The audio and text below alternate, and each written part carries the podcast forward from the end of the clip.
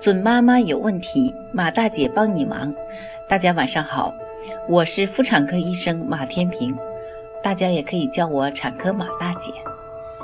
从事妇产科工作三十余年，一直希望能够为更多的女性朋友排忧解难。感谢大家对我一如既往的支持。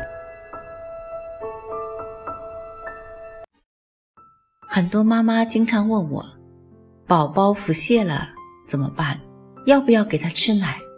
怎么给他吃？今天马大姐就和各位宝妈聊聊这个问题。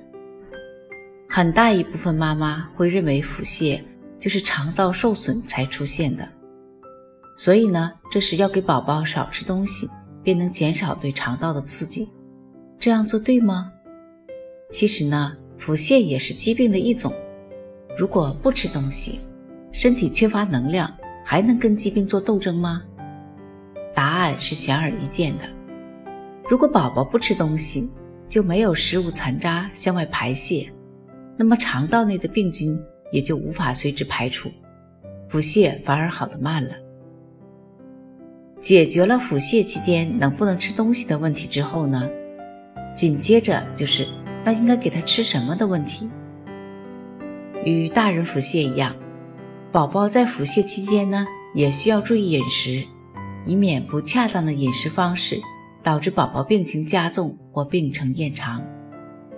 腹泻期间呢，宝宝肠道内的粘液层受损，从而导致附着在粘液层上的乳糖酶丢失。乳糖酶的减少呢，直接导致肠道消化吸收乳糖的能力下降。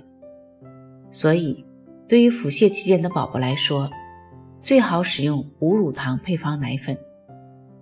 对于已经添加了辅食的宝宝来说，妈妈可以给宝宝煮一些米汤，这样既可以补充水分，也可以补充体内丢失的矿物质。这里说的米汤呢，并不是我们平时喝的米粥上边的那层汤。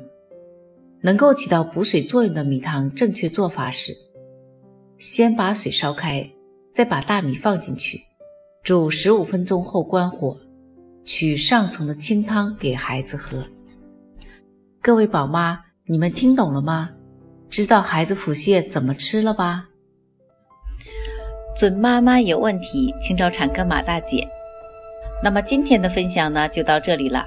如果有孕育方面的问题呢，可以加我的助理微信“妈咪助理”，拼音呢就是。M A M I Z H U L I，好，我们期待下期再会。